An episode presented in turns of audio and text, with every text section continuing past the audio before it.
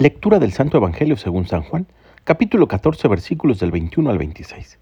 En aquel tiempo Jesús dijo a sus discípulos, El que acepta mis mandamientos y los cumple, ese me ama. Al que me ama a mí, lo amará mi Padre. Yo también lo amaré y me manifestaré a él. Entonces le dijo Judas, no el Iscariote, Señor, ¿por qué razón a nosotros sí te nos vas a manifestar y al mundo no? Le respondió Jesús, El que me ama cumplirá mi palabra, y mi Padre lo amará, y vendremos a él y haremos en él nuestra morada. El que no me ama no cumplirá mis palabras, y la palabra que están oyendo no es mía, sino del Padre que me envió. Les he hablado de esto ahora que estoy con ustedes, pero el Paráclito, el Espíritu Santo, que mi Padre les enviará en mi nombre, les enseñará todas las cosas y les recordará todo cuanto yo les he dicho. Palabra del Señor. Al igual que el Evangelio de días anteriores, el de hoy nos revela la unidad que existe entre el Padre y el Hijo. Son uno solo. Nadie va al Padre si no es por medio de Jesús.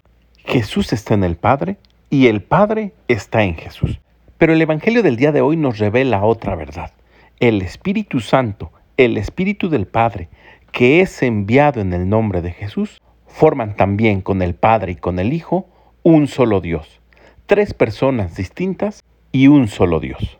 Y ahora que nos acercamos a la fiesta de Pentecostés, podemos descubrir, por medio de Jesús, que el Espíritu Santo, entre otras muchas cosas, nos aclara el entendimiento, nos refresca la memoria e impulsa nuestra voluntad para vivir conforme a la palabra de Dios.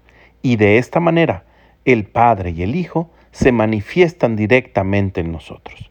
Estamos a solo 20 días de celebrar la fiesta de Pentecostés, la llegada del Espíritu Santo a la iglesia y dos mil años después la sigue manteniendo viva. Pidamos pues que mueva todo nuestro ser para estar dispuestos a recibir sus gracias, sus carismas, sus dones, vivir conforme a sus frutos para que nuestra vida sea plena. Que tengas un gran día y que Dios te bendiga.